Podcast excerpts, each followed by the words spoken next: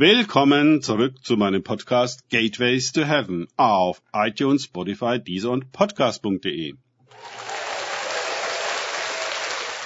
Mein Name ist Markus Herbert und mein Thema heute ist Dominanz.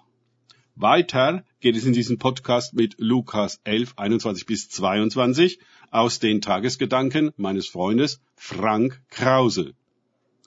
Wenn der Starke bewaffnet seinen Hof bewacht, so ist seine Habe in Frieden. Wenn aber ein Stärkerer als er über ihn kommt und ihn besiegt, so nimmt er seine ganze Waffenrüstung weg, auf die er vertraute, und seine Beute verteilt er. Lukas 11, 21 bis 22. Jetzt erklärt Jesus seinen Freunden und Feinden in zwei Sätzen, wie sich die Sache mit der Austreibung des Dämons aus dem stummen Mann verhält und funktioniert. Der Dämon hat den Hof des Menschen übernommen. Der war nicht stark, wachsam und bewaffnet genug, um in Frieden leben und seine Habe zu verteidigen zu können. Unsere Kultur hat uns solch strategisches Denken abgewöhnt. Wir meinen, wir können uns leisten, unachtsam und nachlässig zu sein. Wenn wir dann alles verlieren, inklusive uns selbst, verstehen wir nicht, was vor sich geht.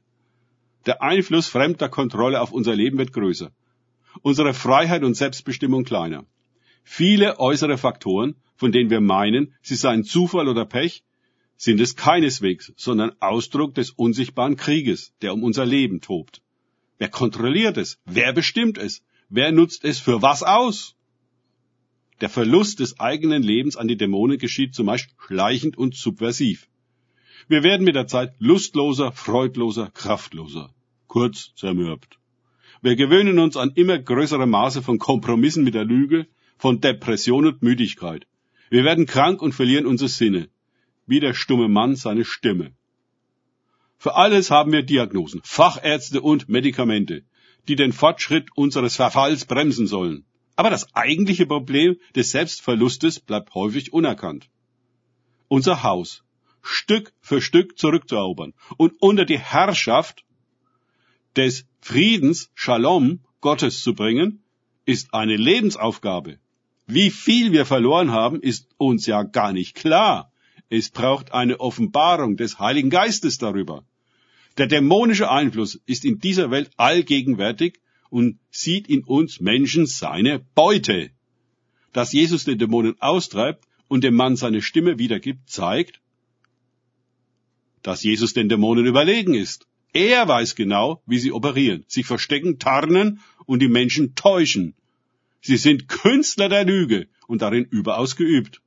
Aber nicht nur weiß Jesus im Gegensatz zu uns genauestens über sie Bescheid, er hebt ihre Täuschung und Tarnung auch auf und holt sie aus der Verborgenheit ans Licht. Es ist eine Art Entzauberung und Ernüchterung, die Jesus einleitet. Da sie sichtbar und bloßgestellt werden, mögen die Dämonen gar nicht. Sie wehren sich dagegen, aber Jesus ist auch noch der Mächtigere, der ihnen ihre Waffen abnimmt, sie ihrer Rüstung entkleidet und ihre Habe nimmt. Jesus erbeutet damit uns.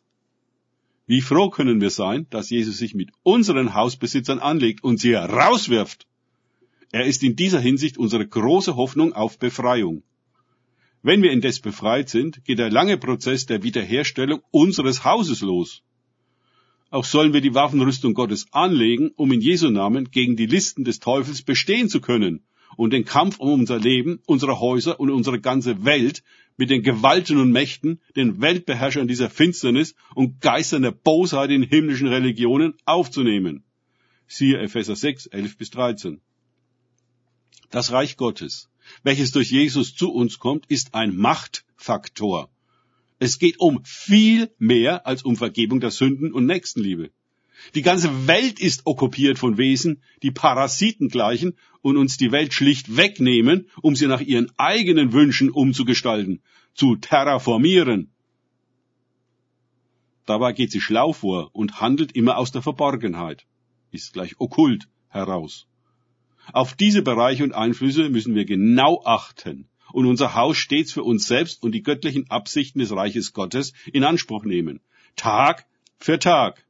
Es braucht ein Maß an Wachheit und Aufsicht, welches meines Erachtens nur der Heilige Geist in uns wecken und etablieren kann. Danke fürs Zuhören. Denkt bitte immer dran, kenne ich es oder kann ich es? Im Sinne von erlebe ich es.